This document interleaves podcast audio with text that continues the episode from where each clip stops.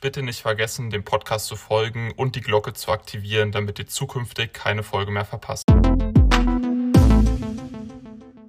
Es ist der Stadtmonitor Wochenrückblick am 6. November. Wir blicken zurück auf eine ereignisreiche Woche, unter anderem mit folgenden Themen. Die IG Metall ruft zu Warnstreiks bei ZF und Heidelberger Druck auf, der Raubüberfall am Freitagmorgen am Brandenburger Hauptbahnhof, die Demonstration am Samstagnachmittag auf dem Neustädtischen Markt und außerdem der Besuch der Bildungsministerin Bettina Stark-Watzinger.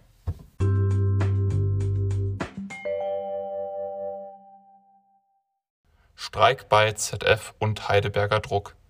Die IG Metall rief diese Woche in den Betrieben Heidelberger Druckmaschinen und ZF zum Warnstreik auf.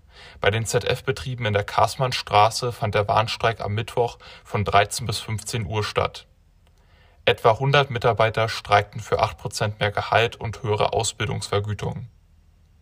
Sie forderten dadurch Anerkennung der Arbeitszeit während der Corona-Pandemie, wo viele Arbeitnehmer durch Kurzarbeitergeld auf Gehalt verzichteten und den Betrieb am Laufen gehalten haben.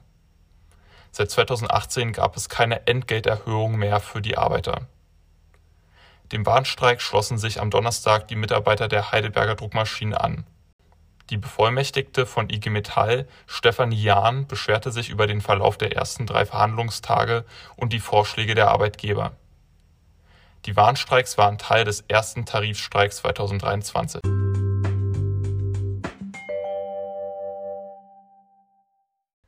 Raubüberfall am Hauptbahnhof. Am Freitagmorgen überfielen am Brandenburger Hauptbahnhof eine Gruppe Jugendlicher einen 62-Jährigen.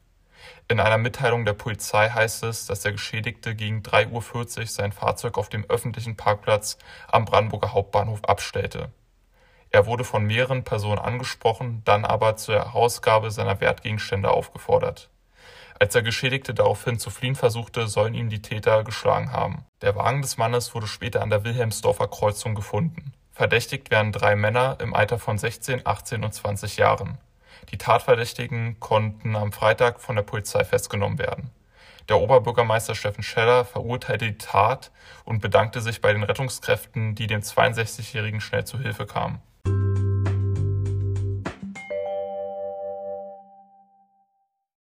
Zulassung für die ODEC erteilt.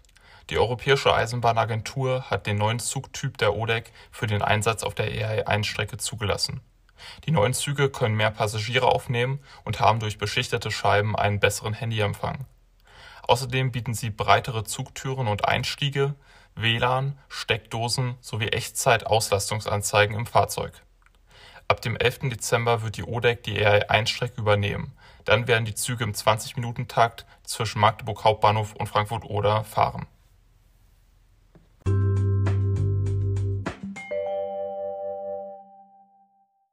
Demonstrationen am Neustädtischen Markt. Am frühen Samstagnachmittag demonstrierten etwa 200 Menschen gegen die Politik der Ampelregierung. Die Redner auf der Veranstaltung warfen der Politik unter anderem Kriegstreiberei gegen Russland vor. Außerdem gefährdeten laut Aussagen der Veranstalter die steigenden Preise und die Inflation den Wohlstand in Deutschland. Geplant war auch eine Podiumsdiskussion mit Politikerinnen und Politikern, die aber abgesagt wurde. An der Veranstaltung nahmen unter anderem Vertreter des links- und rechtsextremen Parteienspektrums teil. Ab dem 19. November wollen die Veranstalter alle 14 Tage eine Demonstration auf dem Neustädtischen Markt abhalten Zeitgleich fand eine andere politische Veranstaltung auf der anderen Straßenseite vor der Katharinenkirche statt. Zu den Teilnehmenden dort gehörten auch Verschwörungstheoretiker. Diese liefen vom Neustädtischen Markt später über die Hauptstraße durch die Innenstadt.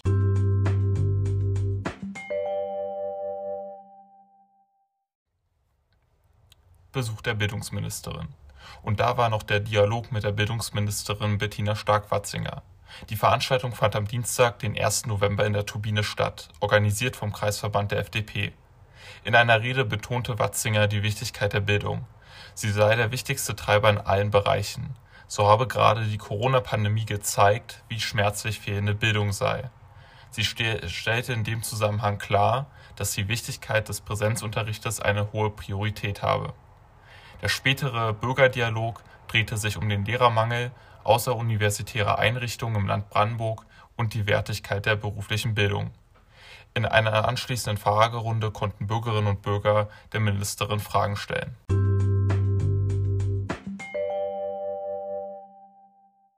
Am Ende die kommenden Veranstaltungen. Heute findet noch bis 17 Uhr der Töpfermarkt am Heinrich-Heine-Ufer statt.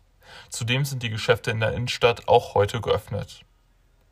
THW-Professor Michael Vollmer lädt zum letzten Mal zu öffentlichen Schauexperimenten ein am Freitag, dem 9. Dezember im Audimax der Technischen Hochschule Brandenburg ab 18.15 Uhr. Freitag am 11. November von 12 bis 17 Uhr werden im Foyer der Hochschulbibliothek auf dem Campus der THB die Tickets für diese Veranstaltung ausgegeben. Es wird die letzte Veranstaltung vom THB-Professor Michael Vollmer sein, denn im März 2023 wird er die THB verlassen. Das war der Stadtmonitor Wochenrückblick von dieser Woche. Anregungen, Kritik und Fragen können Sie uns gerne wie immer über die üblichen Kanäle mitteilen.